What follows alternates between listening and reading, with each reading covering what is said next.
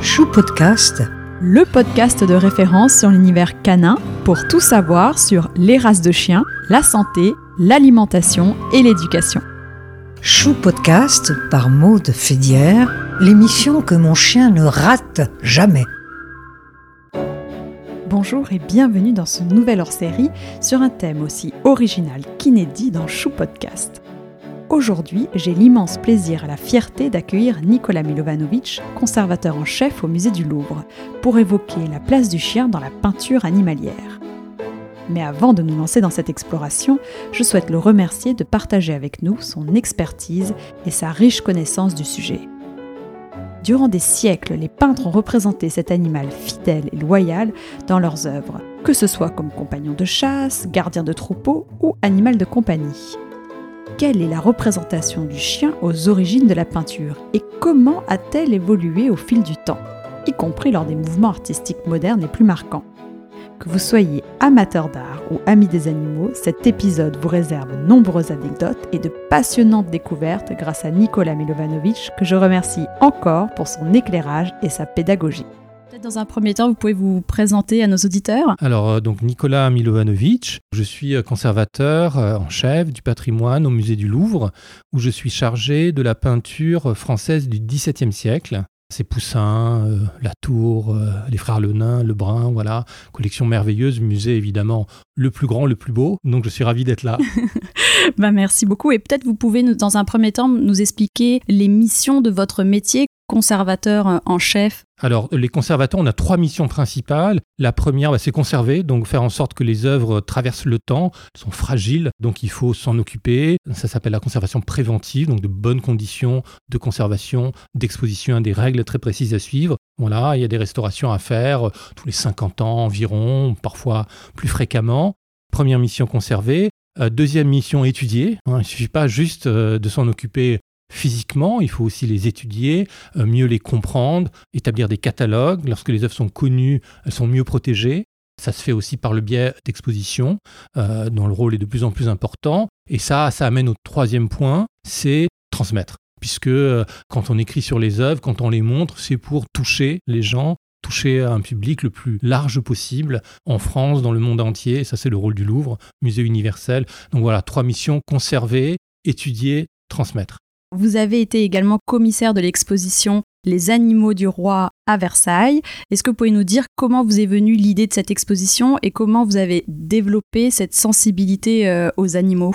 Ah, La sensibilité aux animaux depuis toujours, euh, on a, on l'a, euh, je pense presque en naissant. J'ai toujours été fasciné par le monde animal. J'ai touché par la beauté. C'est pour ça qu'on fait ces métiers. Et la beauté, elle est dans la nature et elle est chez les animaux. Donc voilà, j'ai toujours été frappé par leur beauté. J'ai eu toujours des animaux, alors plus des chats que des chiens, faut le dire, mais, euh, mais euh, c'est pas parce que tel animal nous touche davantage qu'on est insensible à la beauté des autres. Et lorsque euh, bah, j'ai pu accomplir mon rêve, c'est-à-dire entrer dans les musées, c'est d'abord à Poitiers, ensuite à Versailles, ensuite au Louvre, eh bien j'ai voulu, dans la mesure du possible, joindre un peu ma passion pour l'art et notamment la peinture, hein, qui est peut-être l'art qui me fascine le plus, même si les autres me touchent aussi, et les animaux. Et donc, j'ai euh, fait des recherches euh, lorsque l'occasion se présentait, lorsqu'il y avait une cohérence. Par exemple, vous donner un exemple, quand j'ai étudié Charles Lebrun, ben voilà, il a imaginé une théorie de euh, la figure animale, de l'intelligence animale et de la relation entre l'homme et l'animal. Une théorie qui est assez peu étudiée, qu'une grande spécialiste anglaise, une dame fascinante, Jennifer Montagu, qui avait étudié cela. C'est dans le cadre aussi de l'expression des passions, les passions humaines et passions animales, car Lebrun considérait que les animaux, eh bien, c'était pas des machines, comme Descartes le, le croyait, mais vraiment des êtres sensibles, capables de passion comme nous. Puis il y a eu euh, évidemment euh, l'envie de projets plus ambitieux. Et lorsque j'étais à Versailles, je passais 11 années à Versailles, c'était un lieu où les animaux étaient omniprésents. Alors, ils ne le sont plus. Un petit peu quand même. Hein. Il y a les moutons de Marie-Antoinette, il y a quelques chats, il y a, des gens euh, extraordinaires à Versailles. D'ailleurs, il faut, faire leur pub qui aident les, les, chats des jardins de Versailles. Et donc, il y a de plus en plus de chats, du coup. Hein. Mais dans les appartements, évidemment, il n'y en a plus. Or, il y en avait quantité incroyable dans les grandes heures de Versailles, 17e, 18e. Et ce monde-là, on a voulu l'évoquer. Donc on a fait un projet avec mon collègue Alexandre Maral, assez ambitieux, euh, l'idée étant très simple, euh, expliquer la place de l'animal à Versailles Euh, alors l'animal euh, véritable, la présence animale, mais aussi l'animal dans les décors, voilà, dans les décors du château, les peintures, la galerie des glaces, il y a une logique politique souvent, mais aussi dans les jardins, il y avait un bosquet extraordinaire, le bosquet du labyrinthe, où il y avait les fables d'Ésope, donc où il y a toujours des animaux évidemment. Et donc voilà, on a élaboré un projet et on a réussi à, à convaincre euh, que le projet voit le jour et donc ça a été une expérience évidemment, vous imaginez, euh, passionnante, extraordinaire, euh, cette exposition. Incroyable. Ça nous amène justement au sujet de la peinture euh, animalière. Comment définir la peinture animalière et quelle est son origine et son évolution au fil des siècles? L'art commence par la peinture animalière. Voilà, faut le dire, c'est quand même très vrai et très fort et très important de le dire. Hein, le début de l'art, euh, mais le début d'un art bouleversant. Hein. Picasso disait on n'a pas fait mieux depuis, et il avait raison, c'est euh, la peinture pariétale paléolithique. Hein. Pour dire les choses, au début, on ne vous pouvez pas imaginer que des, des êtres humains aussi anciens puissent peindre des choses aussi belles, des animaux aussi beaux. Lorsqu'on a découvert, euh, notamment la grotte d'Altamira, on ne voulait pas l'admettre. Et peu à peu, il a bien fallu l'admettre. Et euh, on a fait du coup des études. Il y a le roi Gourand qui a fait euh, toute une classification avec trois styles, une évolution. Et puis est arrivée la découverte de Chauvet.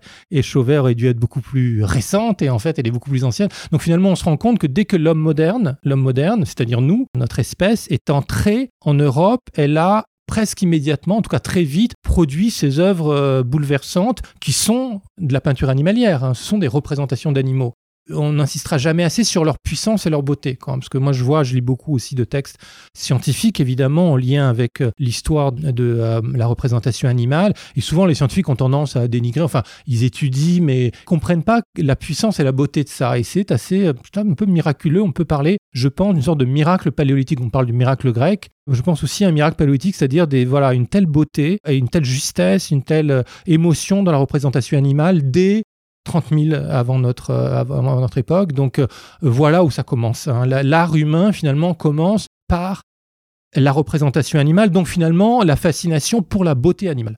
Et il y a des artistes qui se spécialisent dans la peinture animalière? Il faut le dire que les, les artistes paléolithiques l'étaient, alors, il ne représentait pas que des animaux. Hein. Il y avait toute une série de, signes abstraits. Il y avait quelques représentations humaines assez rares dans les décors pariétaux, mais plus nombreuses dans l'art mobilier. Par exemple, euh, dans les grottes de la Marche, vous avez des, centaines de plaquettes gravées. Et là, vous avez beaucoup de représentations humaines. Donc, ce qui veut dire qu'il n'y avait pas que des représentations animales. Néanmoins, les plus belles, les plus touchantes, les plus frappantes, c'est des représentations animales. Et ça, euh, et ça, je tiens à le dire, c'est très important. Ça renverse d'emblée l'aspect péjoratif qu'est le terme animalier.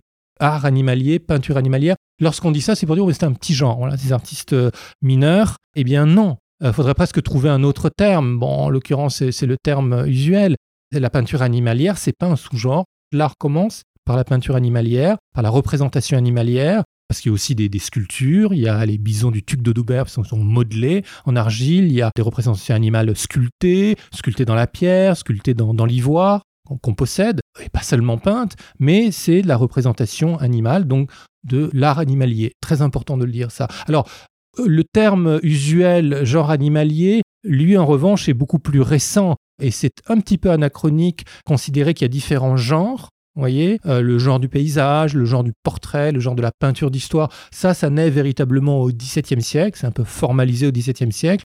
Au sein de ces genres, il y a eu ce genre de la peinture animalière, qui évidemment, vous l'imaginez, était classé parmi les moins nobles, et c'est bien dommage, et qui suit de quelques décennies, on va dire, euh, l'émergence de ce qu'on pourrait appeler peinture animalière, c'est-à-dire euh, l'émergence de l'animal en tant que sujet pour l'artiste. Ça, ça remonte au XVIe siècle. Hein. Avant le XVIe siècle, il y avait des, animaux, évidemment, mais qui étaient toujours des éléments accessoires liés à un autre sujet religieux, souvent. Au Moyen Âge, c'est la grande époque de, évidemment de l'art religieux. Il y a évidemment des bestiaires, alors qui leur sont consacrés, mais dans les arts, euh, les beaux-arts, si je puis dire, la peinture notamment, il n'y a pas de représentation, il n'y a pas de portrait d'animaux avant euh, le XVIe siècle. Et alors, est-ce que le chien tient une place particulière ou prépondérante par rapport à d'autres animaux dans la peinture animalière? Alors, ce qu'il faut euh, dire d'emblée, de prime abord, c'est que le chien est le premier animal domestiqué par l'homme et que là, il y a un débat scientifique qui fait encore rage et qui est absolument passionnant. Personne ne, remet en cause que le chien est le premier animal domestiqué par l'homme. Ça lui donne voilà une valeur, euh, c'est le premier. Hein. Après, c'est à quelle date? Donc jusqu'à présent, dans les années récentes, on était d'accord que ça remontait quand même à l'époque paléolithique. Euh, donc euh, on estimait 10-15 000, hein, euh, plutôt 15 000, jusqu'à 17-18 000. Et puis désormais, il y a eu plusieurs études qui ont paru pour reculer encore et reculer considérablement. Hein, en étudiant notamment des, ossements, faire la différence entre un ossement de, de loup et de chien qui est un loup domestiqué, hein, donc c'est pas facile, mais on peut, certains, certains éléments qui permettent de le faire. Et aujourd'hui, apparemment, il y a peut-être pas encore un consensus, mais néanmoins un courant qui considère que, effectivement, le chien était domestiqué encore bien avant c'est-à-dire peut-être à 30 000 avant notre, avant notre. Donc, ce qui nous euh, amène au moment où il y a ces merveilleuses représentations paléotiques. Chauvet, c'est 30 000 environ hein, avant, euh, avant le présent. Et ce qui est aussi important de dire, c'est qu'un livre apparu, moi que je trouve absolument fascinant, qui n'a pas encore été traduit en français, je pense qu'il le sera, euh, qui s'appelle The Invaders, donc euh, d'une euh, anthropologue anglaise qui s'appelle Pat Shipman, et qui propose du coup une hypothèse se fondant sur l'ancienneté de la domestication du chien. Un des grands mystères, c'est pourquoi est-ce que nous, l'homme moderne, a remplacé une autre espèce qui est Néandertal en Europe. On ne sait pas, il n'y a pas de, réponse certaine. Et elle, elle propose une hypothèse, c'est le fait, selon elle, que les euh, Homo sapiens, arrivés en Europe, ont domestiqué le chien, ce qui leur a donné un avantage sur Néandertal. C'est amusant, hein donc tout le livre est construit autour de ça, et euh, donc dit non seulement confirme selon cet anthropologue, qu'effectivement la domestication du chien, c'est 30 000 et peut-être même avant. Euh, on estime que c'est vers 40 000 avant le présent que l'homme est entré, l'homme moderne, Homo sapiens est entré euh, en Europe, et donc où a coexisté pendant quelques milliers d'années avec Néandertal, mais que il a domestiqué le chien et cette domestication a été un avantage décisif face à Néandertal. Donc voilà, là c'est très euh, pas du tout consensus. Hein. Mais moi quand j'ai lu le livre, j'ai lu tout récemment, il est, il est, paru euh, récemment. Ça m'a frappé, je me suis dit peut-être. Et en tout cas, ça, le livre est frappant dans le sens où il tend à donner une importance absolument primordiale au chien et à la relation homme-chien. Bien entendu. Quel est le premier témoignage, à dire pictural de cette amitié, mais donc on le comprend, c'est très ancien. Oui. Alors là, là, il y a un petit paradoxe. Autant donc il y a de plus en plus d'éléments qui nous amènent à croire que la domestication du chien est très très ancienne. Donc 30 000 au moins. Et en revanche, dans les fameuses peintures paléolithiques, dans l'art paléolithique qu'on évoquait, il n'y a pas de chien identifiable. Alors comment identifier d'ailleurs Parce que vous pourriez me dire, euh, le chien étant un loup domestiqué, euh, comment faire la différence? Bah, Il y a quand même des éléments. Vous voyez, la, queue, elle se replie en, spirale chez, chez le chien, pas chez le loup. Et ça, c'est un effet de la domestication. Donc il y a des marqueurs, si vous voulez, qui permettent d'identifier que c'est bien un chien qui est représenté. Et ces marqueurs ne permettent pas de remonter avant le néolithique. Donc, euh, il y a quelques milliers d'années, des gravures qui peuvent être datées 3000, 4000, 5000. Et d'ailleurs, euh, dans, ces mêmes, cette même datation, c'est-à-dire en 3000, on a des représentations effectives de chiens en Égypte, dans la civilisation égyptienne, aussi dans le Proche-Orient. Donc, c'est attesté il y a 3, 4, 5000 ans. Avant, non. Et du coup, ça contredit un petit peu l'importance qu'on vient de dire euh, de la relation homme-chien. Le fait est que les espèces dominantes dans cet art-là euh, ne sont ni le chien ni l'homme en l'occurrence, mais le cheval, euh, les, les oroches, les bisons, les rennes, d'autres espèces disparues comme les mammouths, pas les chiens. Mais alors quelle est l'évolution de la représentation du chien dans la peinture? À partir de l'Égypte ancienne, donc à partir on va dire de, de 3000 avant Jésus-Christ, il y en a partout. Il y en a aussi des peintures, des sculptures dans l'art du Proche-Orient, l'art de la Mésopotamie. Donc à partir de 3000 euh, avant Jésus-Christ, on a beaucoup de représentations.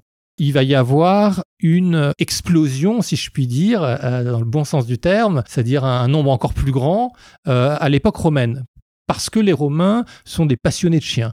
Euh, ça, on le constate. Il y a eu aussi des études nombreuses qui montrent qu'il euh, y a un élevage. Euh, les, enfin, les, Romains sont clairement fascinés par les chiens. c'est vraiment un animal qui leur plaît, qui leur sert à plein de choses, à la chasse, bien entendu, mais il y a aussi des chiens de compagnie. Et donc, ce qu'on constate, c'est une diversification très grande des espèces. Il y a des races de chiens qui ressemblent aux lévriers, avec des représentations, mais d'une beauté confondante, des espèces naines, Hein, et on en retrouve aussi dans la représentation des molosses. Alors, Grèce et Rome, surtout Rome, euh, mais déjà avant, il faut dire qu'en Grèce, on distingue aussi des races, donc là aussi un élevage assez intensif. Par exemple, quand je parlais de Molos, voilà, le, chien préféré d'Alexandre le Grand, apparemment était un molosse, il s'appelait Peritas, on connaît même son nom euh, grâce à Plutarque, et donc c'est un chien, vous voyez, qui doit ressembler un peu à nos dogs, très corpulent, massif, avec une mâchoire très puissante, de l'autre côté, on sait par les sources grecques, Aristote, qu'il y avait aussi des chiens de Laconie beaucoup plus rapides, donc ils devaient être plus proches des lévriers. Hein. Euh, donc on a déjà c'est le, travail humain qui fait que les races se diversifient. Et à l'époque romaine, on voit que là, il y a une passion innombrables représentations euh, de chiens. Je parlais par exemple euh, de ces, ces, chiens qui ressemblent aux lévriers. Il y a souvent plusieurs groupes qui sont conservés. Il y en a un qui est au British Museum où on voit deux de ces chiens qui sont dans une sorte de, toilettage commun, un acte de tendresse. Euh, l'un met la patte sur l'autre. Euh, on a l'impression qu'il lui lèche le museau avec la langue. Donc il y a une sorte d'intimité canine. Et la, et la, sculpture, donc c'est une petite sculpture, une soixantaine de centimètres en marbre, elle est d'une beauté confondante. Donc voilà, là de nouveau, après euh, le grand moment paléolithique, on a un sommet de la représentation animale, et en l'occurrence, pour la première fois de la représentation du chien. D'accord. Alors après, il y a une représentation qui va se développer au Moyen Âge, euh, notamment euh, via les bestiaires. Mais le chien, là aussi, n'est pas l'animal dominant. Euh, les bestiaires, c'est une sorte de codification symbolique de l'animal dans le cadre d'une vision globale de la création qui a une signification symbolique, donc un message sorte de message divin, et euh, véritablement une représentation naturaliste ne va intervenir qu'à la Renaissance. Donc c'est vraiment la, Renaissance qui est un nouveau point de départ. Et à la Renaissance, on a de nouveau des représentations, euh, là aussi, euh, d'une beauté bouleversante. Hein. Moi, je pense par exemple à un de mes décors préférés, on l'appelle la plus belle chambre du monde, c'est la, la, chambre des époux que Mantegna a peint au Palais ducal de Mantoue, une chambre entièrement peinte, on est dans les années 1460, euh, cœur de la Renaissance, et il y a plein de chiens. Il y a le portrait de Ludovic de Gonzague, qui est le maître des lieux, hein, le marquis de Mantoue, et ensuite devenir duc de Mantoue. Et il est au milieu de sa cour, et il est au milieu de ses chiens, et il adore ses chiens. Et ça, les sources d'archives le disent. Il avait euh, des chiens préférés. Il avait un chien notamment qu'il adorait, qui s'appelait Rubino, et qui est représenté sous sa chaise. Et donc, on a le portrait de Rubino. Et le portrait est juste incroyable. Hein, on est euh, face au chien, on a la personnalité du chien et clairement on ressent euh, la proximité entre le maître, le maître des lieux, Ludovic de Gonzague et son chien. Donc voilà, ça recommence à la Renaissance. Et ensuite, le moment suivant, ça sera, puisque là vous comprenez que le chien, il est encore dans le cadre d'un grand décor, on va lui faire l'honneur d'un portrait, d'une représentation isolée, un siècle plus tard, euh, dans les années 1550. Et là, au Louvre, on a la fierté d'avoir peut-être l'un des tout premiers portraits de chiens indépendants. Ce sont les deux chiens peints par Jacopo Bassano, qui datent des années 1550 et qui sont ici dans nos collections. Donc ça, quand vous serez au Louvre, s'il y a une œuvre à ne pas manquer, ce n'est pas la Joconde, c'est le portrait par Bassano des deux chiens les deux chiens de Bassano. Et, vous verrez, c'est un tableau d'une force, d'une puissance, hein, une vérité. Hein. Là aussi, on sent une, intimité, on sent que euh, ces chiens se connaissent bien, sont proches et surtout incroyablement vivants. Quels sont les souverains de France qui ont le plus aimé les chiens? À peu près tous, car en fait, tous les rois de France sont chasseurs. Et euh, la chasse ne se fait pas sans chien. Et pour qu'une chasse se passe bien, il faut que vous soyez très proche de vos chiens. Et donc, du coup, les sources sont plus ou moins abondantes, mais on devine, pour chacun des souverains, Moyen Âge, en passant par la Renaissance et ensuite à l'époque moderne, que les souverains sont très proches de leurs chiens. Certains ont même écrit des, guides de chasse. Je pense à René d'Anjou, bon, qui n'est pas un roi de France, mais, mais c'est pas loin. Et, euh, Livre de chasse, qui est un, un, manuel où le chien, évidemment, a une place centrale. Quand on commence à avoir davantage de sources de documents, on se rend compte que euh, les Bourbons, hein, donc à partir d'Henri IV, sont vraiment euh, des amoureux des chiens. Et peut-être tout particulièrement Louis XIV. Euh, parce que Louis XIV, lui, va vraiment très très loin, peut-être un peu plus loin encore que les autres, puisqu'il va sacrifier une de ses passions qui est le billard. À Versailles, quand vous entrez dans le cœur de Versailles, vous avez l'appartement du roi qui est l'appartement intérieur, vous avez les grands appartements autour. Au centre au cœur de Versailles, vous avez l'appartement du roi, là où a lieu le grand cérémonial, le lever, etc. Et juste après, juste après, vous avez le cabinet du billard, parce que le roi adorait le billard. Et puis un moment, hein, au tout début 18e, il décide de sacrifier le billard. Pourquoi? Pour ses chiens pour mettre les niches des chiens oui, juste à côté du cabinet du conseil, là où se décide la politique de la France. Eh bien à côté, on entend les aboiements des chiens. Il y a les niches.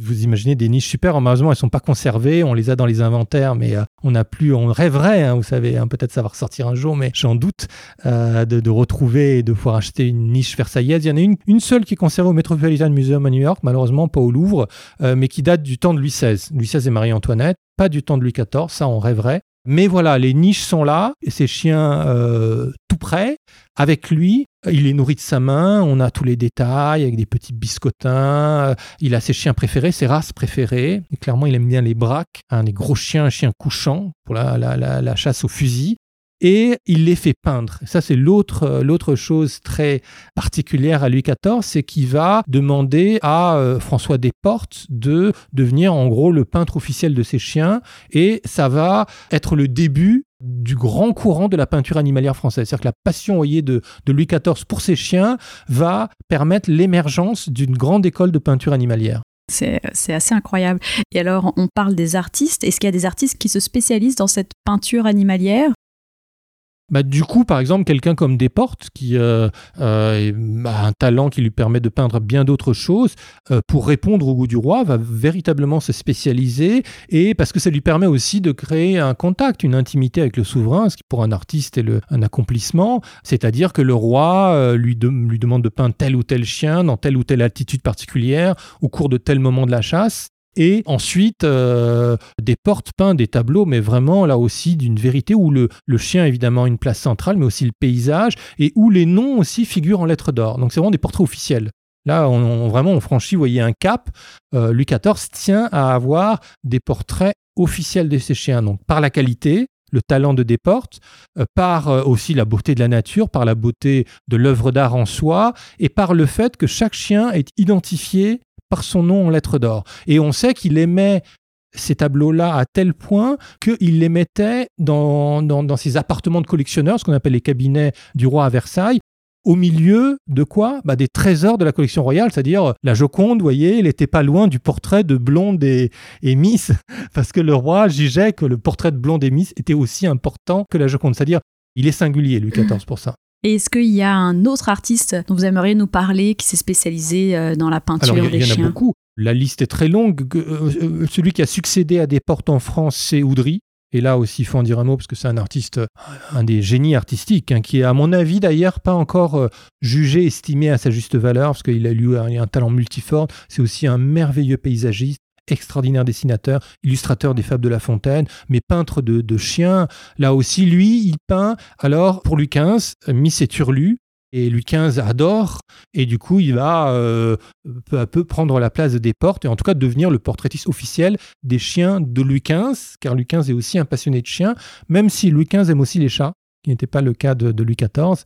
Donc Oudry, euh, il y a des merveilles absolues. Euh, je parlais de Miss le tableau est au, château de Fontainebleau. voilà, c'est vraiment des œuvres. Vous voyez, euh, c'est pas au Louvre parce qu'on les estime pas comme ces tableaux le mériteraient. Et donc quelque part, ça donne le prétexte d'aller à Fontainebleau ou dans d'autres musées. Euh, quand je parlais par exemple du portrait de Folémite, par exemple, par Desportes, le roi avait ça à Marly et ensuite à Versailles, dans son appartement de collectionneur, dans les cabinets du roi. Aujourd'hui, c'est au musée de la chasse et de la nature. Donc voilà, c'est là où il faut aller voir. Pour Misséturlu d'Oudry, il faut aller à Fontainebleau. Et en tout cas, Oudry, voilà, insister sur le nom d'Oudry, car Oudry, merveilleux. Il y a eu une exposition d'ailleurs toute récente à Fontainebleau, euh, parce qu'ils en ont acheté un. Très bel achat du château de Fontainebleau. Vous voyez, notre rôle de. de alors là, c'est les collègues de Fontainebleau à qui il faut rendre justice et hommage. Ils ont acheté un merveilleux portrait de chien par Oudry et euh, voilà trésor qui entre dans les collections publiques et qui a donné lieu à une petite exposition sur les chiens royaux peints par Oudry à Fontainebleau. Ah bravo à eux. On va aller regarder euh, cette œuvre. C'est vrai que moi j'ai découvert cet artiste grâce à vous. J'ai vu plusieurs de ses peintures et c'est sublime. Et donc on comprend finalement que ces peintres, euh, pour gagner les faveurs des rois, ils, voilà, ils essayaient de peindre au mieux, on va dire, euh, leurs chiens et que c'est grâce à ça qu'ils arrivaient à avoir une proximité particulière.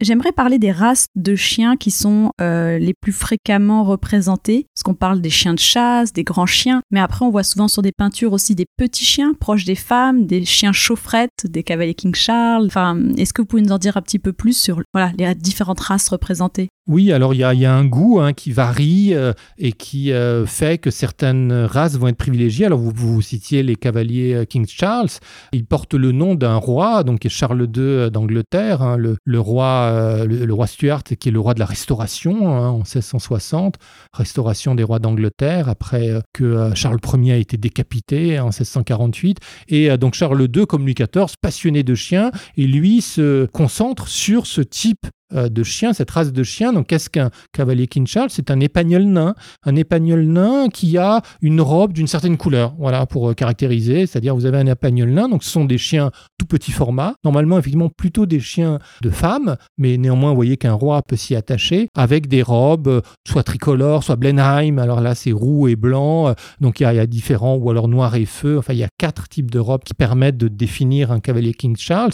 Et donc, il y a un goût extraordinaire. Et les rois anglais vont être tellement épris de ces chiens qu'ils vont les rendre populaires ailleurs. Donc on les retrouve à la cour de France. Donc il y a beaucoup d'épagnols nains. Et euh, celle qui euh, va faire leur publicité, si je peux dire, c'est la princesse Palatine. Donc, qui est la seconde épouse du frère de Louis XIV, donc Monsieur Philippe d'Orléans. Et ah, c'est un personnage hors norme. Hein. Moi, je l'adore. J'ai consacré un livre à cette personne, à Elisabeth Charlotte d'Orléans, donc princesse Palatine, parce qu'elle est une personnalité hors norme, extraordinairement attachante, parce qu'elle écrit, et c'est une épistolaire, elle écrit des milliers et des milliers de lettres qui sont pleines d'humour, qui sont bien écrites. Voilà, on pense à, à, Madame de Sévigny, à juste titre évidemment, comme grande épistolière, mais euh, la princesse Palatine en est une aussi. De quoi parle-t-elle dans lettre De ses chiens? Et donc elle est euh, folle de ses chiens. Et alors elle, elle fait euh, voilà la propagande des épagnols nains. voilà, elle dit voilà, c'est les meilleurs. Ah. Hein, il y a, d'autres chiens, machin, mais ils sont beaucoup moins bien, les lévriers, tout ça, les chiens courants. Les meilleurs, c'est les épagnols nains. Donc vous voyez, légèrement plus tard que Charles II, euh, donc c'est plutôt, euh, elle fait vraiment sa pub, je dirais, dans les années, dans le dernier quart du XVIIe et ensuite encore au début du XVIIIe, mais elle est vraiment euh, convaincue et alors elle a toujours elle une dizaine. Hein. des cavaliers King Charles, elle a pas, c'est pas, on parle pas des papillons ou des, des non, Non, non, hein. c'est vraiment des épagnols, épagnols nains. Et alors, elle en a plein, elle en a une dizaine qui l'accompagne absolument partout. Quand elle écrit, ils sont autour d'elle. Alors il y a les préférés, évidemment, qu'on connaît mieux. On connaît tous les noms, on connaît les hiérarchies. Ils se permettent absolument tout. Quand elle écrit, ils grimpent sur les lettres, ils font tomber euh, sa plume. Et donc à chaque fois, elle doit s'excuser. Encore les chiens m'ont fait bouger, donc elle veut excuser. Et puis quand elle va à la chasse, dès qu'elle prend son carrosse, hop, tous les chiens entrent dans le carrosse. Et alors, elle est aussi convaincue euh, de la dignité de l'animal et du chien, évidemment, et donc elle s'oppose euh, férocement tout le courant cartésien. Donc cette manière de machiniser l'animal, de lui dénier toute intelligence, toute sensibilité, vous savez, qui est le courant cartésien, elle ne veut pas en entendre parler. Hein. Et dès qu'elle voit un cartésien, il y en a beaucoup quand même à la cour, parce que dans les milieux religieux, notamment chez les oratoriens, il y a beaucoup de, euh, bah, de cartésiens. Et alors dès qu'elle arrive à en coincer un, il a ses quatre vérités et lui explique euh, par A plus B que les chiens eh bien, sont des êtres sensibles, sont des êtres intelligents, et euh, elle s'y connaît puisque euh, voilà, elle vit entourée de chiens. Donc un personnage hors norme et qui fait la promotion alors des épagnols nains, mais aussi d'une autre espèce qui n'existe plus aujourd'hui, qu'on appelle harlequin, et qui sont apparemment des, petits dogs, des doguins avec une, euh, une robe tachetée, noire et blanche. D'accord. Elle en parle avec ses correspondances dans les cours étrangères duchesse Sophie notamment dans les cours allemandes et donc il y a une passion dans les cours européennes pour ces harlequins à côté des épagnols nains qui restent ses préférés quand même. Voilà. D'accord. Et alors ça veut dire qu'on se dirige vers des grands chiens aux petits chiens vers la peinture ou pas forcément? Alors les deux subsistent, les deux subsistent parce que les grands chiens sont nécessaires pour la chasse. Donc euh, par exemple, quand je parlais des portraits officiels des chiens de Louis XIV, c'est que des grands chiens, essentiellement des braques, mais aussi des mais des grands épagnols, des chiens courants. Pour Louis XV, il y a quand même une tendance à la miniaturisation, c'est-à-dire qu'il y a les deux qui subsistent, il y a aussi des épagnols nains, quand même, gredins, etc. Mais on a quand même toujours les grands chiens. C'est vrai que c'est quand même les, les, femmes qui font euh, le sel de la cour, de la cour de Versailles, et elles sont résolument petits chiens, avec des races qui changent. Et donc, c'est ce qu'on retrouve dans les peintures. Euh, du temps, évidemment, donc de la princesse Paratine, les rois, c'est les épagnols nains. Donc, c'est ceux qu'on retrouve dans les représentations. Je pense à un tableau de Nicolas Mignard qui montre Henriette d'Angleterre avec un petit épagnol nain avec une sorte de, de, ruban en, guise de boucle d'oreille dans les voilà merveilleux tableaux. Donc, ça, on en a beaucoup. Et après, on voit que euh, les épagnols, à partir du 18e, vont être rivalisés, vont subir la concurrence des carlins. Vous voyez, Carlin et notamment Marie-Antoinette est euh, très éprise des Carlins. Donc on voit de plus en plus souvent les Carlins apparaître dans les compositions. Donc vous voyez, la peinture nous permet de suivre l'évolution du goût. Comment on Mmh. préfère euh, telle race plutôt que telle autre, à tel moment plutôt qu'à tel autre. Et il y a des personnages évidemment qui euh, euh, eh bien, donnent le ton. Euh, donc la princesse Palatine, ensuite Marie-Antoinette. Et les carlins, il faudrait que je regarde si euh, à l'époque ils étaient représentés avec euh, le museau aussi écrasé qu'aujourd'hui où on est dans l'hypertype Ouais, et on écrase de plus en mais- plus. Normalement un petit peu moins, mais ce sera intéressant de regarder euh, à cette Eh époque-là ouais, comment c'est- ils C'est étaient. une source, vous savez, c'est une source extraordinairement précieuse pour voir euh, comment les, les races de chiens ont évolué. C'est jamais les mêmes, hein. elles n'ont pas sûr. une durée de vie non plus. Désormais, elles font partie de l'art et ces chiens sont devenus immortels en quelque sorte. Les chiens de Louis XIV, désormais, euh, avec leur nom en lettres d'or et avec des artistes qu'on reconsidère, des artistes comme François Desportes, comme Moudry sont aujourd'hui des artistes qu'on réévalue leur, leur, leur talent et donc ils sont amenés à être dans les plus grands musées. Vous voyez, je vous disais, Fontainebleau a acheté assez cher d'ailleurs un très beau portrait d'Oudry. Une belle évolution, je oui, dirais. je trouve que c'est très précieux et on a besoin de voir ça pour voir l'évolution. On parlait de, du carlin, mais du berger allemand qui, avant, ancien type, avait pas le dos aussi affaissé qu'aujourd'hui. Les bulldogs étaient plus grands, ou aujourd'hui ils sont très trapus. euh, Donc c'est vrai que c'est c'est intéressant et c'est c'est vraiment ouais, très précieux d'avoir ces, ces sources-là. Quelle autre race? Donc on a parlé du carlin, du cavalier King Charles, du teckel. Finalement, il n'y a pas tant de goût pour le teckel euh, à cette époque-là. C'est quelque chose de plus récent, c'est vraiment à partir de, euh, la seconde moitié du XXe que un certain nombre d'artistes, et les plus grands, Picasso par exemple, mais aussi David Hockney, puis d'autres, vont se euh, passionner pour, euh, pour cette, cette race. Donc là, on doit faire un petit saut dans le temps, euh, mais euh, pour citer Picasso quand même, c'est euh, voilà, tout seigneur, tout honneur. Euh, on lui présente, hein, c'est un journaliste anglais, hein, Duncan, qui est incroyable, qui est un journaliste de guerre, hein, qui va sur tous les conflits armés, et qui veut aussi faire un reportage chez, euh, chez Picasso, et qui arrive avec euh, ses deux chiens. Il a un lévrier afghan, il a un petit teckel qui s'appelle Lump, et, et le chien adopte tout de suite Picasso. Hein. C'est pas Picasso qui adopte le chien, c'est le chien, l'homme qui adopte Picasso. Le teckel Euh, Le petit teckel, ouais. Et alors ce chien devient une star parce que vous imaginez en plus euh, Duncan il est photographe donc du coup il le photographie et le chien prend possession de la Californie vous savez qui est la, la demeure de, de Picasso dans ces dernières années fin des années 50 et, et dans les années 60 et euh, va euh, régner sur l'art de Picasso Vraiment, hein, puisque euh, il y, a, y a- y a des choses amusantes à raconter. Par exemple, euh, à un moment, euh, donc comme le, le- le chien adopté Picasso, euh, Duncan lui, lui cède en quelque sorte. Et à un moment, Picasso se tourne vers Duncan et lui dit Mais a-t-il une écuelle? Et Duncan lui dit non. Alors Picasso prend une assiette et fait le portrait en quelques traits du chien, évidemment de manière absolument magistrale, mais le nom dit, dit pour Lump, signe et donne, et donne la- la- la- la- l'assiette. et donc voilà, donc c'est un chien qui avait une assiette à un million de- d'euros. Euh, Lump, c'est pas mal quand même. D'ailleurs, cette assiette, finalement, elle, a été la retrouve. elle existe encore, hein, elle a été conservée par euh, Duncan et euh, aujourd'hui est dans le musée de l'université euh, d'Austin au Texas. Et quant à l'homme lui-même, quand je dis qu'il règne sur l'art de Picasso, c'est vrai. Par exemple, Picasso, à ce moment-là, il est dans la période où il se confronte aux grands maîtres du passé. Notamment, il est en train de peindre sa série Variations sur les Ménines de Velázquez. Extraordinaire, hein. c'est une des plus belles séries de, de, de- Picasso et donc de la peinture du XXe siècle. Et ce qui est extraordinaire, c'est que dans les Ménines, je ne sais pas si vous visualisez le tableau, au premier plan, il y a un chien, mais qui est un chien assez massif. euh, voilà, il y a les, les Ménines elles-mêmes, donc qui accompagnent euh, petite princesse Marguerite. Il y a l'artiste derrière son chevalet. Au premier plan, il y a un chien, un gros chien. Eh bien, Picasso, dans sa variation, à la place du gros chien, il met le teckel. Donc vous avez les Ménines avec teckel, c'est-à-dire l'homme, puisque c'est bien l'homme le modèle. Donc euh, donc c'est extraordinaire. Et donc d'où l'intérêt, vous voyez, de connaître l'histoire euh, du petit teckel euh, dont euh, Picasso était fou pour comprendre des œuvres aussi importantes que la série euh, des variations de Picasso sur les Ménines de Velázquez. Donc vous voyez, le, chien est capital. Et donc pour finir sur le teckel, parce que c'est vrai que c'est un chien fascinant, il y a aussi Hockney. David Hockney, qui est un artiste pour le coup vivant, contemporain, connu pour des peintures euh, mythiques, euh, Bigger Splash, c'est une scène de piscine, peinte à l'acrylique. Alors bon, c'est à la tête, ça l'a marqué, c'est le pop art, hein, donc euh, c'est un peu l'icône du pop art. Moi, je vous avouerai qu'à titre personnel, je suis pas très sensible. Je trouve c'est- cette peinture froide. hein, c'est mon avis très personnel. Hein, J'aimais pas un jugement de valeur objectif. Et donc, du coup, je trouvais ça un peu froid. Et après, j'ai découvert que Hockney avait deux teckels et qu'il a fait une série d'extraordinaires peintures à l'huile, beaucoup plus libres, mais renversantes. hein. Et là, vous voyez, je me suis réconcilié avec David Hockney. Donc, faut découvrir cette série. Évidemment, elle est beaucoup moins connue, beaucoup plus tardive. C'est les années 95-2000. Et donc, il observe ses chiens parce qu'il a, il il a un deuil. Un de ses amis est mort. Il traverse une période très très difficile et donc il s'appuie sur ses chiens qu'il adore et qu'il va peindre dans toutes les positions. Ils dorment ensemble, ces deux teckels qui sont très proches, de différentes positions. Il fait des variations sur ces deux teckels et cette série de peintures de Hockney est juste incroyable. Euh, donc vous voyez, le, le teckel, très important. On va aller regarder. Eh ben, très bien, c'est passionnant. c'est passionnant.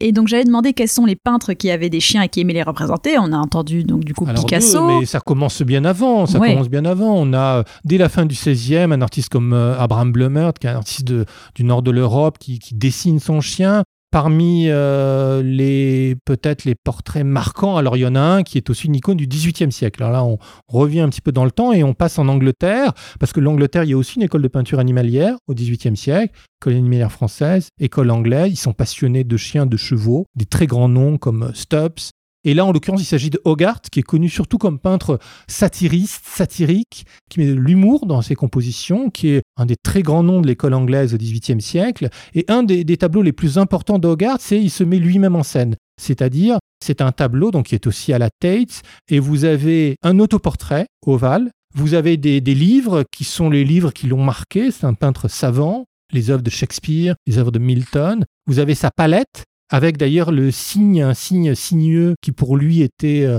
l'emblème de la beauté, vous voyez, qui serait pas très à l'aise, je pense, aujourd'hui, considérait que la beauté est dans la sinuosité, vous voyez, dans la ligne sensuelle, vivante, et sans doute raison d'ailleurs.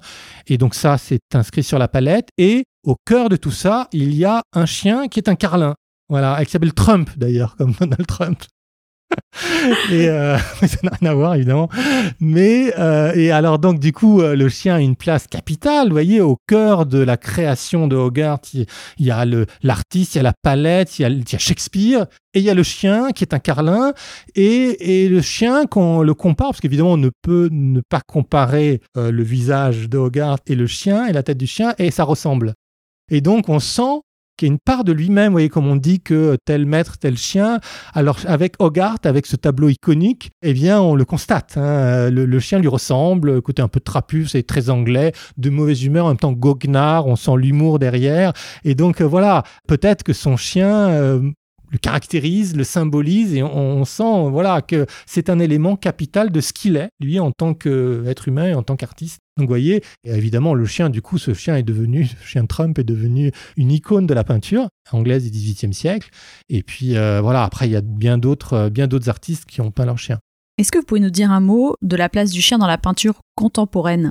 Alors dans la peinture contemporaine, hélas, les animaux ont moins de place quand même. Hein. Il y a peu de... Là aussi, c'est une rupture à partir de la guerre où on est dans, dans, un art très abstrait, souvent très froid. Et euh, il y a peu d'artistes, il y a des grands génies. Hein. On parlait de Picasso qui, eux, ont continué à, à regarder le, le, le, vivant et, les animaux. Hein. Quand on parlait de l'homme dans la création de Picasso, il y en a bien d'autres. Hein. Il a eu des livriers afghans, il en a eu euh, deux marquants, euh, et, Kaboul. Et par exemple, Kaboul, qui était le, chien de euh, sa seconde femme, Jacqueline Rock, eh bien, il l'a représenté à de nombreuses reprises. Hein. Il y en a un qui s'est vendu, ça me revient à l'esprit, en 2019 à Sotheby's, New York, donc il y a, il 4 ans, pour 60 millions d'euros. Donc, vous hein, c'est un tableau aussi qui est d'une beauté très, très, très forte, très puissante, où il y a la maîtresse et le chien. Euh, il a eu un dalmatien qu'on retrouve dans un de, tableaux qui s'appelait Perrault. Il y aurait une expo à faire sur Picasso et les chiens ou une, une prochaine émission que vous ferez. Après, il y a des artistes, moi un artiste que j'aime beaucoup qui est Miguel Barcelo. C'est une grande source d'inspiration, c'est le monde animal. Et donc il y a aussi des chiens avec beaucoup de matérialité. Alors il y en a un aussi, un artiste que j'apprécie beaucoup qui est Lucian Freud. Euh, lui, il a fait un portrait de son chien qui s'appelle Pluto, Pluton, plutôt, qui est extraordinaire, qui là aussi euh, euh, s'est vendu euh, assez récemment. Il l'a gravé, il l'a peint, et c'est vraiment là aussi presque le sommet de son art. Alors un peu, ça rejoint ce que je disais sur Hockney, c'est-à-dire, vous savez, Lucien Freud, c'est grand portraitiste. Hein. il met les gens à nu et il montre les chairs et la réalité des chairs. Et je trouve que ça prend davantage presque de force et de noblesse lorsqu'il peint son chien. Et la relation, on le sait, on le sait avec son chien, donc Pluton, était très forte, très puissante. Et Là, il y a les empattements absolument maîtrisés, un coloris restreint et néanmoins juste. Et c'est un tableau vraiment merveilleux. Je regarderai, je ferai mes petites recherches pour mettre aussi après sur Instagram, quand on aura publié l'épisode, montrer un peu les tableaux dont on a parlé. Si nos auditeurs souhaitent voir des peintures animalières, et plus particulièrement de chiens, est-ce que vous avez des lieux à leur recommander? Bien sûr, alors euh, il y, a des lieux privilégiés. déjà en France, j'ai déjà cité le musée de la chasse et de la nature, donc c'est l'hôtel Gengo, donc déjà c'est un hôtel extraordinaire du 17e, François Mansart, donc déjà rien que l'architecture vaut la peine, et vous avez une belle collection. Il y a des expositions parfois consacrées aux chiens, donc euh, on peut tomber vraiment à un moment parfait. Quand je parlais tout à l'heure des chiens, euh, pardon, de, de Desportes, voilà, ils en ont conservé plusieurs très beaux. Ils ont mené une belle campagne de restauration voilà un lieu à ne pas manquer qui est à Paris, qui est euh, près du centre de Paris, donc dans le Marais, donc euh, facilement accessible. Ensuite, euh, alors il y a un personnage dont on n'a pas évoqué, mais évidemment on ne peut pas parler de tout, et pourtant elle est essentielle, et une exposition récente au musée de Bordeaux, au musée d'Orsay, c'est Rosa Bonheur. Donc un lieu très important, c'est le château qui était aussi l'atelier de Rosa Bonheur, qui est le château de Bi et qui est en Seine-et-Marne, donc on va dire au sud-ouest de Paris.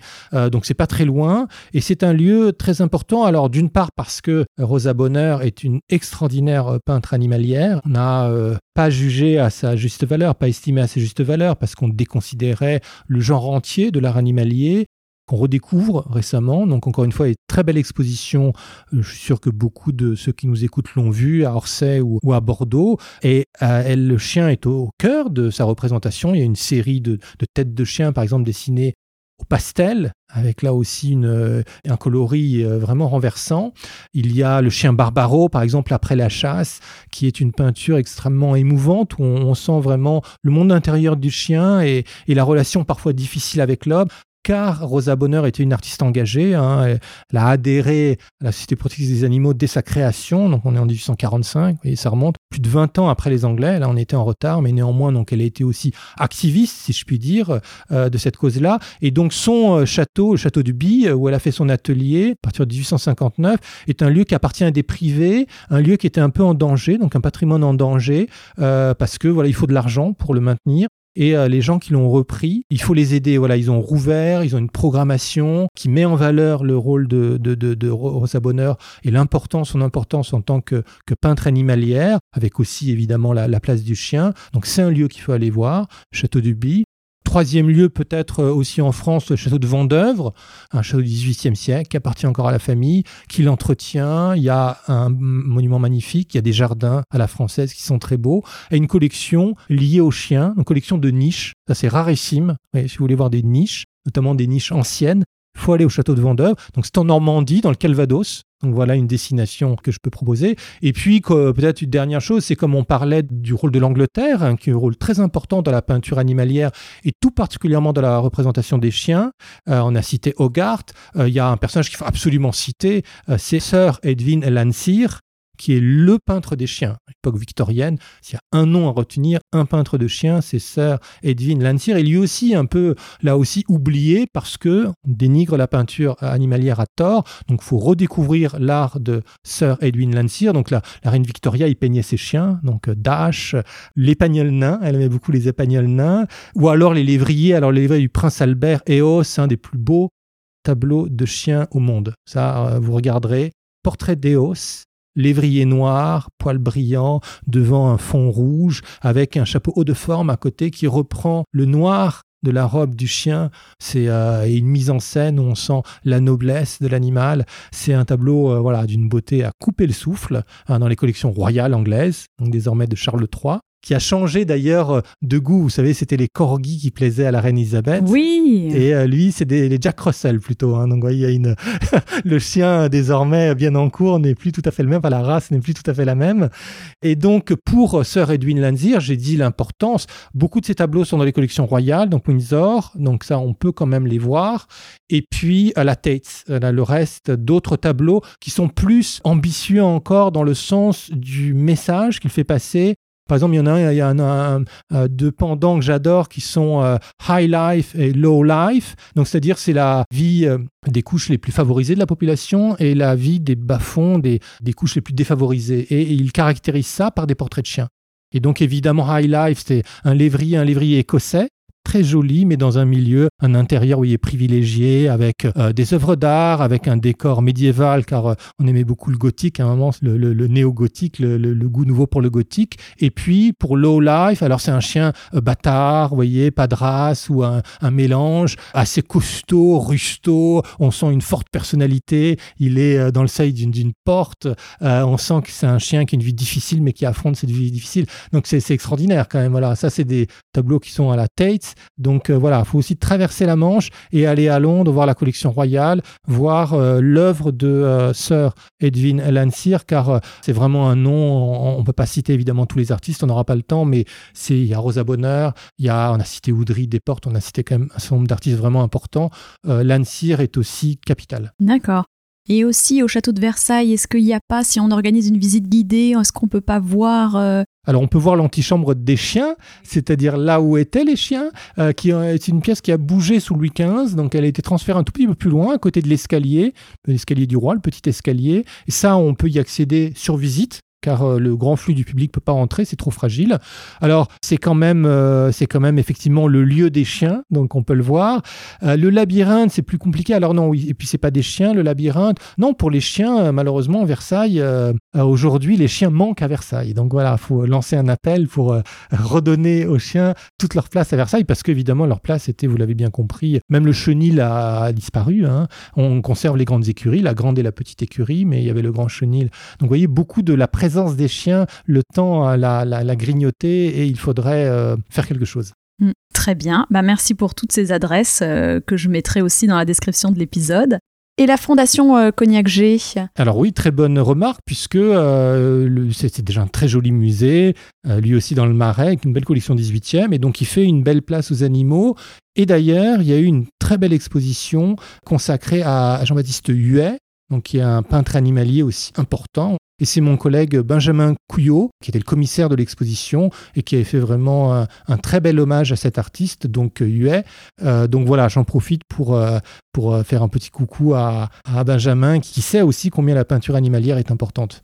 Et donc vous êtes l'auteur du livre La princesse palatine, protectrice des animaux, dont vous nous avez parlé un peu plus tôt dans, au cours de l'interview. Est-ce que vous pouvez nous parler de cet ouvrage? Alors euh, bon, j'en ai déjà dit un mot, c'était rendre euh, justice à cette figure absolument euh, hors norme qu'est la princesse palatine, son amour des chiens, sa préférence pour les épagnols nains, son opposition frontale à la théorie cartésienne, les animaux ne sont pas les machines, elle le savait, et c'est une des figures, voyez, qui a eu un rôle, une importance.